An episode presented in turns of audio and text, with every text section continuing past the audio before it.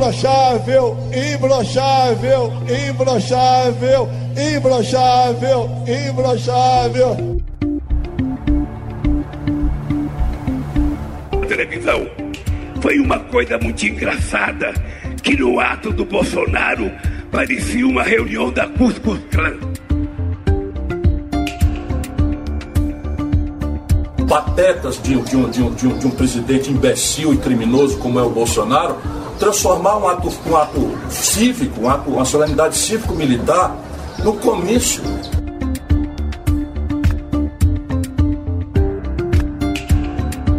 Esta bandeira não tem partido. Esta bandeira não tem dono. Ela é de todos nós. O Brasil precisa de uma nova independência.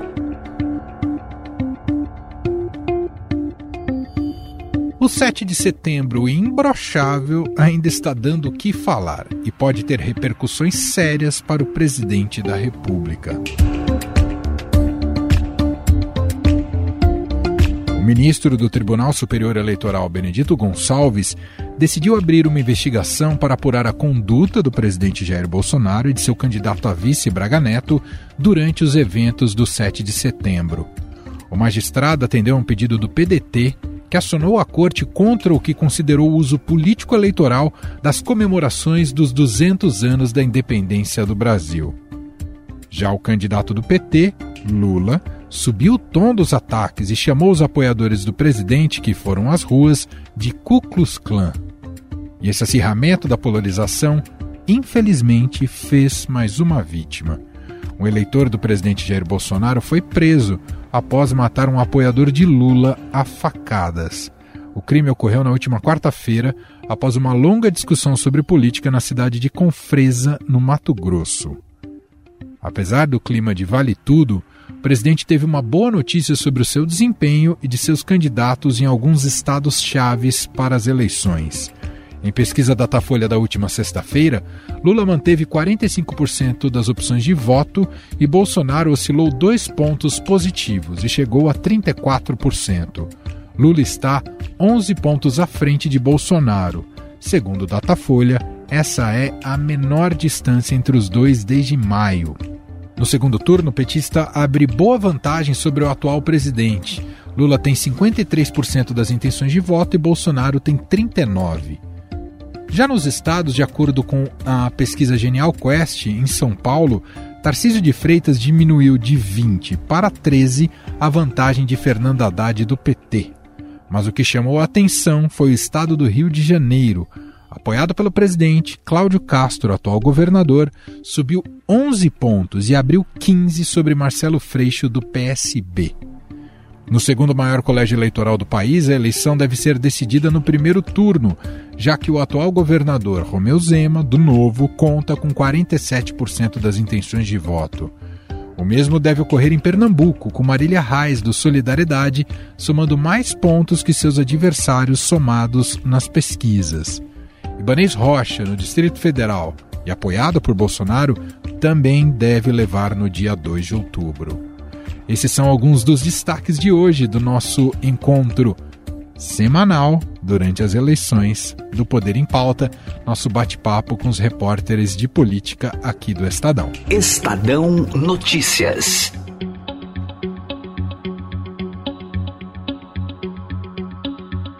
Mais um Poder em Pauta dessa vez numa data um pouco diferente, né? O Poder em Pauta sempre é publicado às sextas-feiras e a gente tem feito isso nesse período eleitoral com compromisso semanal com você às sextas, mas excepcionalmente esse Poder em Pauta que seria da sexta-feira a gente transferiu para hoje, segunda-feira, porque na sexta, né, tivemos a repercussão da morte da rainha Elizabeth II. E claro que isso se impôs como noticiário e por isso a gente não cancelou o Poder em Pauta, a gente só adiou de sexta para segunda-feira, por isso hoje estamos aqui com você, que não queríamos deixá-lo sem análise política acompanhando de perto todo o processo eleitoral. Então conecto primeiramente Brasília com Felipe Frazão, pronto e apostos. Tudo bem, Frazão? Seja muito bem-vindo.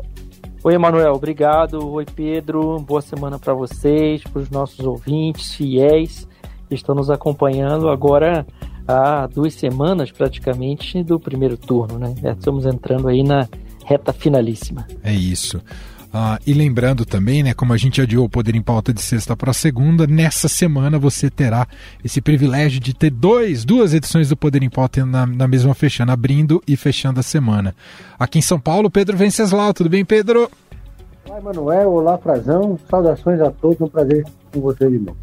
A gente vai começar a nossa conversa hoje um pouco uh, fazendo uma análise geral sobre a última pesquisa, pesquisa Datafolha, é uma pesquisa que já captou uma primeira repercussão dos atos no 7 de setembro, com participação, evidentemente, do presidente Jair Bolsonaro, tanto lá em Brasília quanto no Rio de Janeiro, e com uma ampla mobilização de pessoas nessas duas cidades, mais aqui na capital paulista, aqui em São Paulo, na Avenida Paulista. Havia uma expectativa se esses atos e, a, e essa mobilização teriam um efeito uh, concreto na, na, na, pesquisa de intenção de voto, o que a gente observa é que o Bolsonaro sim cresceu, mas cresceu dentro da margem de erro. Só recuperando os números, né? Isso foi publicado sexta-feira à noite. Lula segue liderando com o mesmo índice da pesquisa anterior, com 45% das intenções de voto, seguido pelo presidente Jair Bolsonaro do PL com 34%.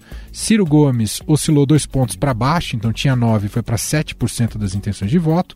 Simone Tebet manteve os mesmos 5% da pesquisa anterior. Soraya Tronic, do União Brasil, tem 1%, que é o mesmo índice da, da última pesquisa. Uh, Pablo Marçal zerou, estava com 1% na pesquisa anterior. Felipe Dávila, do Novo, zerou, também estava com 1% na pesquisa anterior, e os demais não pontuaram. Me refiro a Vera, do PSTU, Sofia Manzano, do PCB, Constituinte Emael, Léo Pericles, Padre Kelman, é, brancos e nulos 4%, não sabe 3% das intenções de voto. Então, vou passar primeiro aqui para o Felipe Frazão para fazer um pouco dessa primeira análise da pesquisa Datafolha. Mas, Frazão, já vou colocar aqui um elemento para o seu comentário. É, mais do que o, o, o, digamos, a avaliação direta dessa pesquisa, me chama a atenção a evolução do presidente Jair Bolsonaro. O Lula tem mantido razoavelmente o mesmo patamar. Mas se a gente pegar ah, as pesquisas num período histórico mais amplo, uh, num período de tempo mais amplo, essa vantagem do Lula para o Bolsonaro segue diminuindo consistentemente. Já foi de 21 pontos e hoje a diferença está em 11 pontos. Frazão? Emanuel, exatamente. É, esse talvez seja a, a nossa principal é, olhar, né, a nossa principal mirada para essa pesquisa e para as demais também. O presidente começa, né, ao longo do tempo, muito vagarosamente, a ter alguma variação positiva. E no caso, se a gente voltar bastante atrás, né, acho que Datafolha comparou na sexta-feira, quando foi divulgada, com as pesquisas de maio em diante, e aí tem essa diferença bastante grande, essa recuperação que você citou, uma, um, tirando pelo menos é, 10 pontos de diferença. Mas esse ritmo ele é lento, né, Manuel? Se a gente for ver essa diferença que ainda está aí nessa casa de 10, 11 pontos, dependendo da pesquisa, varia um pouquinho, não só do Datafolha como de outros. É, ele demorou vários meses para tirar essa mesma diferença, né? essa redução, reduzi-la mais ou menos a metade, a grosso modo. Então, vários meses, é claro, não estavam em campanha formal, mas o presidente nunca deixou de estar em campanha, como a gente viu na semana passada, no 7 de setembro, ele tem muita dificuldade de separar as duas facetas, né, os dois personagens, o candidato e o presidente. Na prática, na verdade, não é nem interessante para ele fazer isso. Ele nunca se preocupou em diferenciar as duas atividades, as duas funções, e está sendo questionado agora judicialmente, né? Pode ser que isso tenha alguma repercussão, mas na prática seria um, um ato que a gente poderia imaginar talvez só para o ano de 2023, para as investigações que foram pedidas contra ele pela mistura indevida do, e do uso né, da máquina pública da presidência, dos meios de comunicação oficiais e também da estrutura de celebração que foi paga por todos os contribuintes, organizada tanto pela presidência quanto pelas Forças Armadas em Brasília e no Rio de Janeiro. Mas essa diferença, de fato, ela vem diminuindo, ela vem é, se reduzindo ao longo do tempo, mas é, o cenário dos últimos meses né, de campanha, e agora a gente está entrando na terceira, na antepenúltima semana de campanha, antes do primeiro turno, né, faltando um pouco mais de uh, praticamente duas semanas eh, inteiras, uh, sem falar nessa que a gente está agora, uh, isso ele teria que acelerar demais a redução dessa diferença. E pelos outros quesitos, né, por tudo que o presidente já lançou mão, por tudo que ele já fez, era esperado que essa eh, diferença se reduzisse, sim, sobretudo com a injeção de dinheiro né, no bolso das pessoas, o que foi aprovado pelo Congresso na virada do semestre e começou a, a ocorrer de fato né, concomitante quase com, a, com o início da campanha eleitoral e a própria exposição dos feitos do governo, da propaganda e, do, e o desgaste, né, o que a gente chama de a campanha negativa, campanha de ataques para tentar desqualificar os seus adversários, que a gente estava vendo de uma forma um pouco mais terceirizada, de, com alguma sofisticação, não um embate direto, mas que a tendência é que a gente já vem conversando sobre isso, é que isso se acirre mais, né? que isso se intensifique nas últimas semanas de campanha, porque o presidente precisa é, forçar pelo menos o segundo turno. Pedro Venceslau, olhando com base nesses números da última pesquisa Datafolha, teremos mais pesquisas pela frente, uh, mas eu queria uma avaliação sua muito uh, em cima do, do, do, que virá, né, dessas próximas três semanas, estratégias das campanhas. Como disse o Frazão, talvez resta a campanha do Bolsonaro só garantir que ele vá para o segundo turno. Hoje, matematicamente, se a gente pegar por base, estatisticamente por base essa pesquisa Datafolha, esse e aí passando para os votos válidos, esse segundo turno está garantido.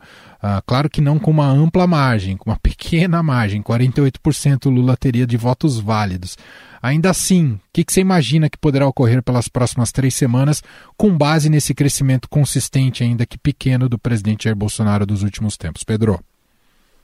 Olha, eu conversando com os integrantes da campanha do Bolsonaro, com os aliados do presidente, aqueles que conversam com a imprensa, a expectativa deles é jogar a corrupção no centro do debate. Essa é a chance que eles têm para conseguir um desempenho melhor nessas três semanas que faltam. Eles estão apostando tudo nisso. Na verdade, quando você fala em corrupção, né, é uma tentativa de fazer formar uma espécie de argamassa que unifique o antipetismo as manifestações do dia 7 de setembro nas três capitais mostraram exatamente isso. Né? Esse povo que foi para a rua, o que unifica essa massa que foi para a rua, e é um número muito expressivo de gente que foi para a rua, é o sentimento de rejeição ao PT, que é, que é visto na questão da corrupção.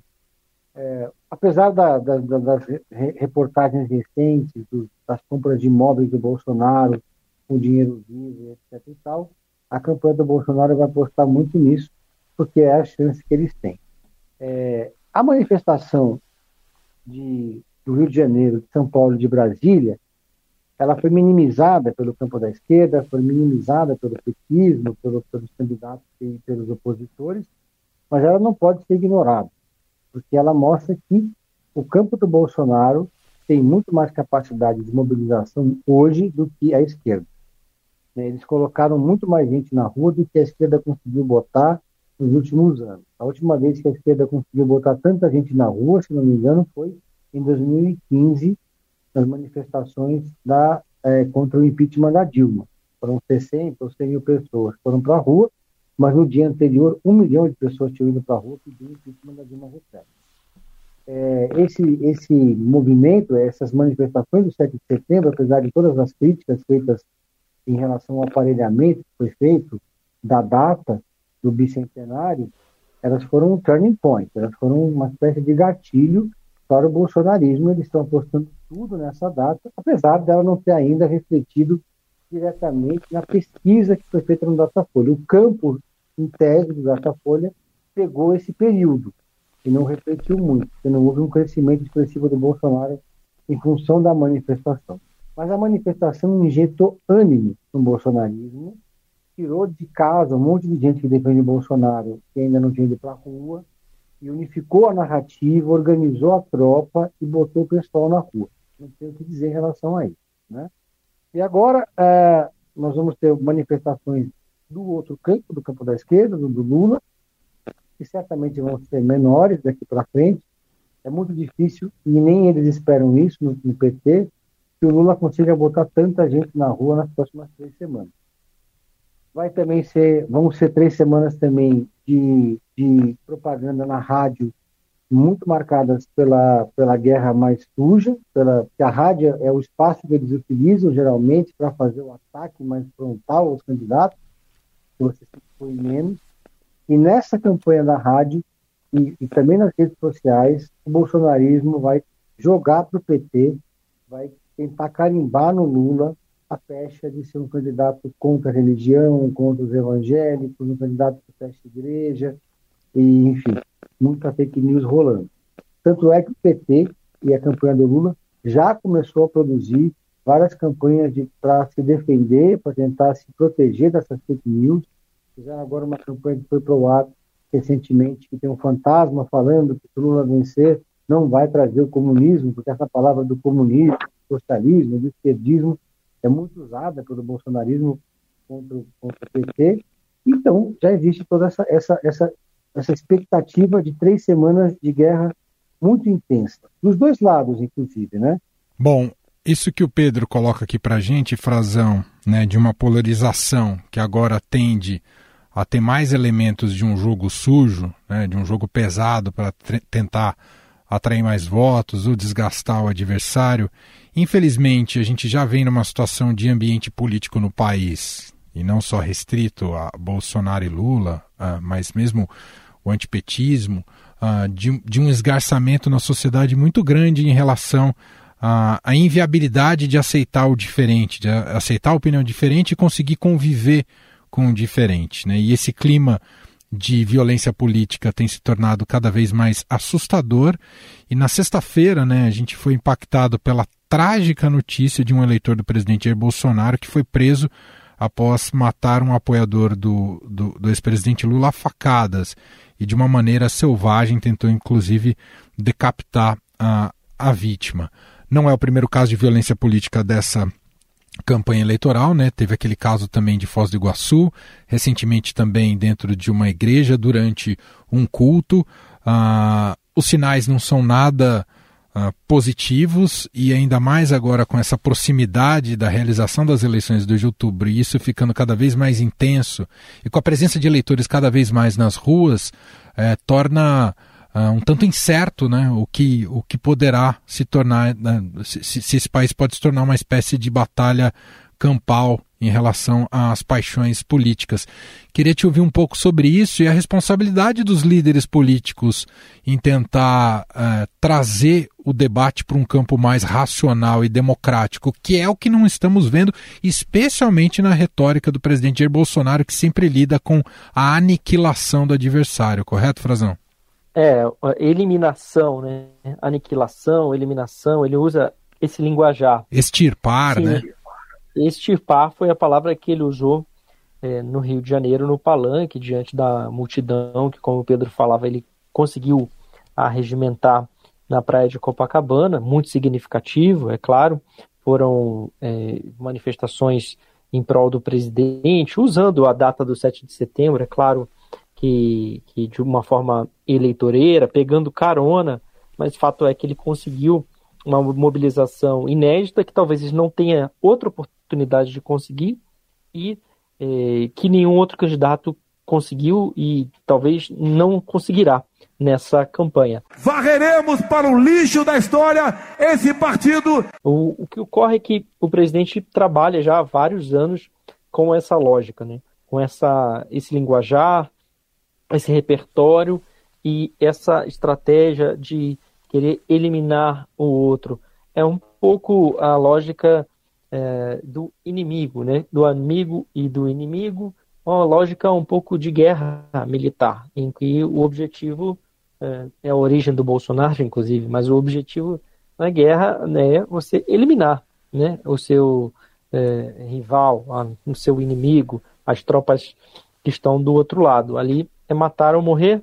Se a gente trouxer para o campo da política, não deveria ser assim, mas tem muita gente que acaba absorvendo isso.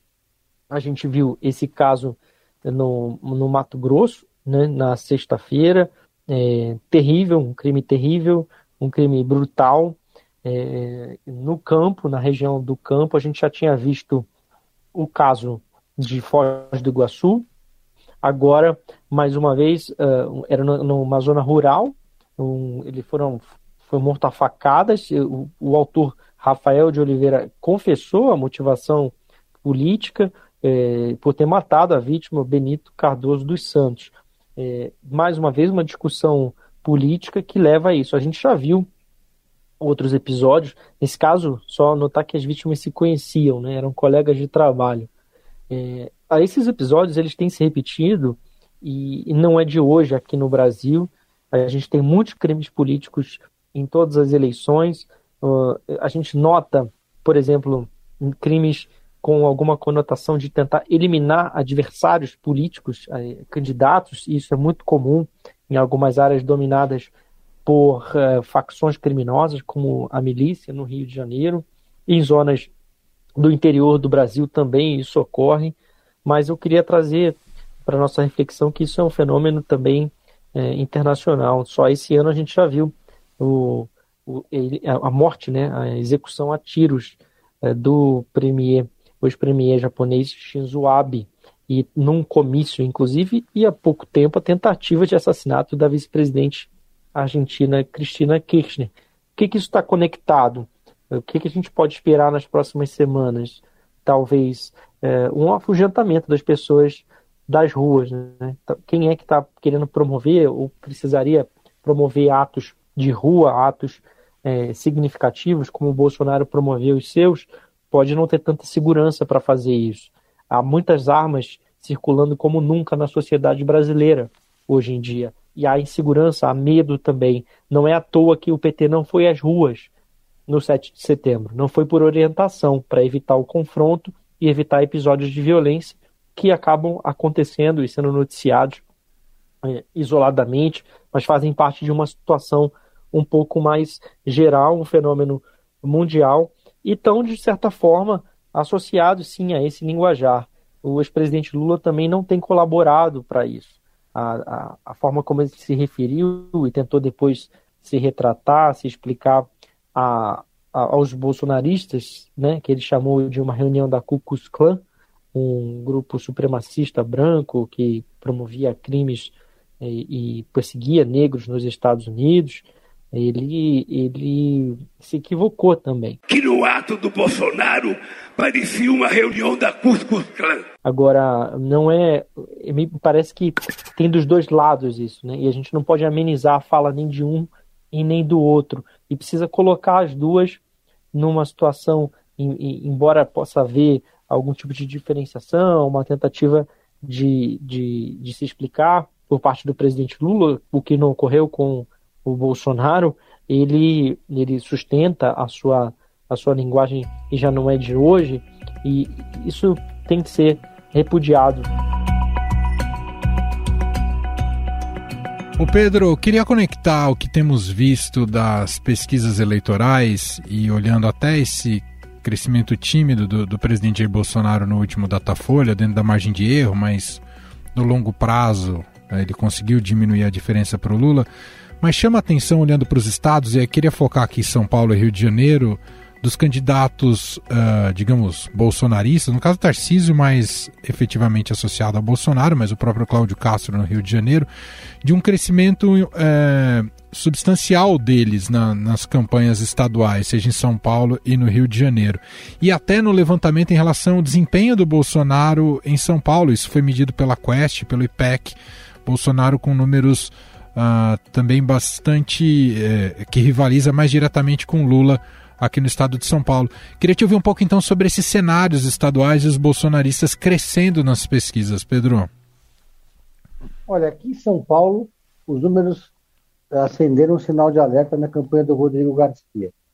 A campanha do Rodrigo Garcia percebeu que vai ter que fazer um enfrentamento com o PT, vai ter que trazer um pouco do bolsonarismo para a campanha do Rodrigo Garcia. É, ele precisa piscar para esse eleitorado, mas sem escancarar demais essa, essa relação.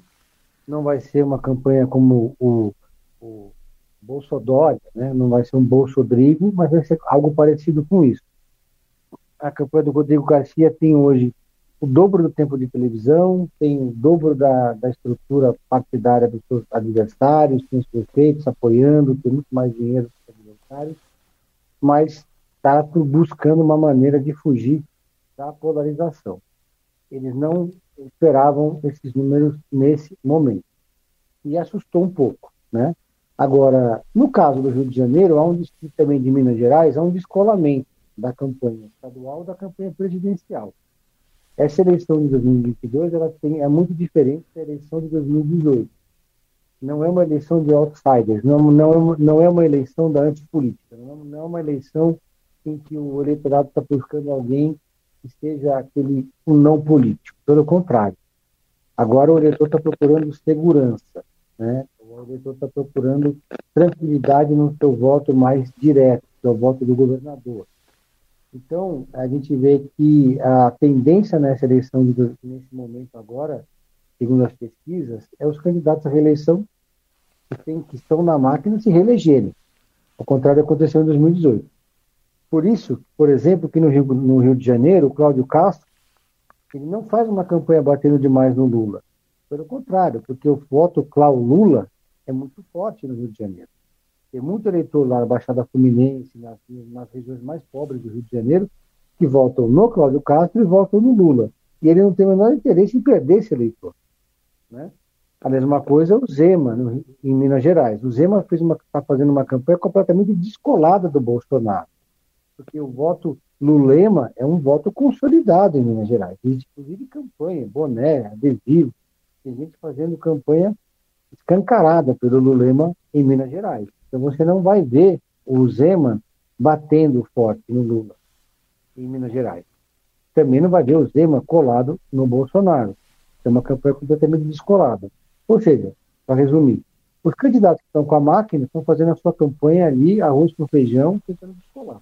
Agora, aqui em São Paulo, o Rodrigo Garcia está insistindo nessa, nessa linha, nessa narrativa de que não é nem o centro, nem a direita, que ele é contra a ideologia, está tentando ser, apesar de ser governo, a terceira via em São Paulo, não está colando, faltam só três semanas, então ele vai precisar fazer uma espécie de reajuste.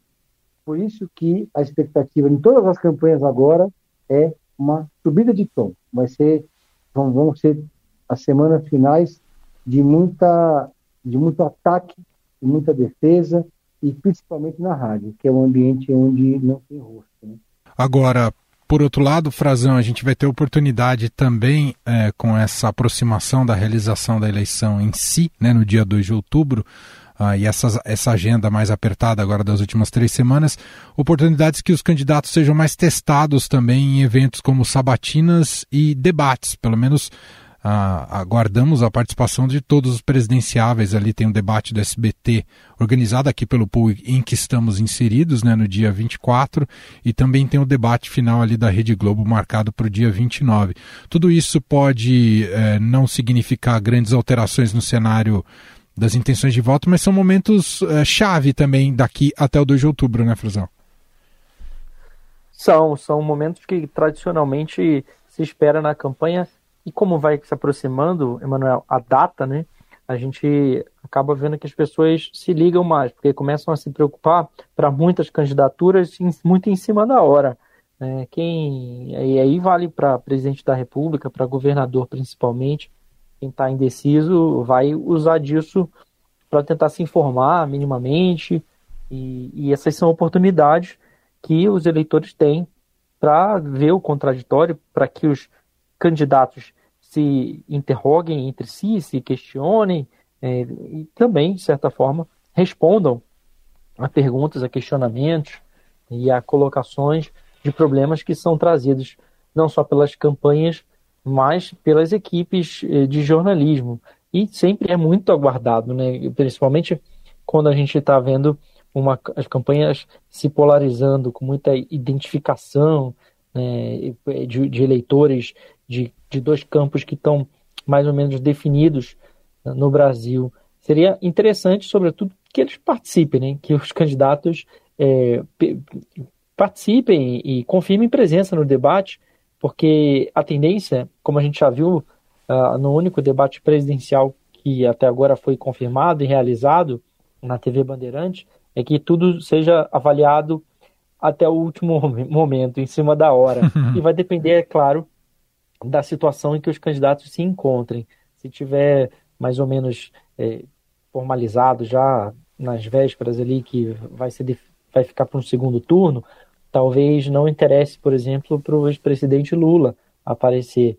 Mas se. Porque, claro, a gente está hoje com um cenário de Lula e Bolsonaro, e a gente vem falando isso aqui ao longo dessa conversa, Bolsonaro não está ameaçado. Bolsonaro não tem ameaça para o segundo turno. Ele quer forçar o segundo turno. Ele vai estar lá, com certeza, contra o Lula. Nada que. Não há nada no cenário que nos permita é, prever ou imaginar qualquer coisa diferente disso. Mas eh, hoje o cenário ainda é de indecisão, né? imprevisível se terá ou não segundo turno. Então, numa situação como essa, aí já seria mais interessante para o Bolsonaro participar, né, para tentar desgastar ainda mais o Lula, tirar um pouquinho ali de votos dele, porque a, a, as linhas que a gente vê é, a tendência é que elas se aproximem cada vez mais, as linhas dos gráficos de pesquisas. O último debate, como, e o único até agora, o que a gente viu foi um palco, um palanque muito mais proveitoso para os candidatos das vias alternativas, vamos dizer assim. Para a gente fechar, Pedro, Queria te ouvir sobre. É, havia também muita expectativa para essa eleição sobre o desempenho dos candidatos nas redes sociais. É, claro que em 2018 Bolsonaro nadou de braçada, especialmente na questão do WhatsApp. Ah, Bolsonaro segue muito sólido nessa estratégia, ainda que os demais candidatos tenham melhorado seus desempenhos também. Mas, de qualquer forma, o resultado até aqui é que o Bolsonaro se mostra muito eficiente, ainda que seja em, muita, em larga medida, muitas vezes, uma indústria de fake news, mas segue, as campanhas bolsonaristas seguem muito ativas e eficientes nas redes, né, Pedro? Os adversários sabem disso, admitem que eles estão comendo poeira nas redes sociais. É uma, é uma, uma estrutura que vem desde 2018 e vem até diante de 2018. Por exemplo, o Rodrigo Garcia, aqui, candidato a governador de São Paulo, teve que começar do zero, construir uma relação nas redes sociais que não existia. Né? E, e a mesma coisa para os outros candidatos. A, a, capacidade que o Bolsonaro tem e o bolsonarismo tem de transmitir e, e unificar a narrativa nas redes sociais, nenhum, nenhum outro candidato tem nem o PT.